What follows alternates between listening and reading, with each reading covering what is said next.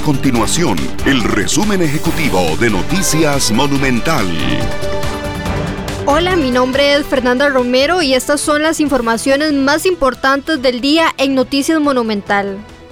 Uno de los cambios a nivel tributario que instauró la Ley de Fortalecimiento de las Finanzas Públicas fue equiparar el periodo fiscal con los días calendario, modificación que entra a regir a partir de este año.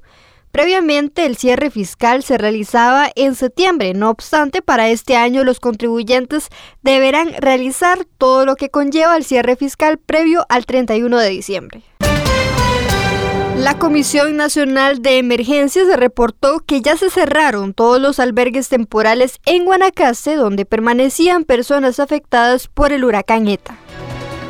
Estas y otras informaciones usted las puede encontrar en nuestro sitio web www.monumental.co.cr. Nuestro compromiso es mantener a Costa Rica informada.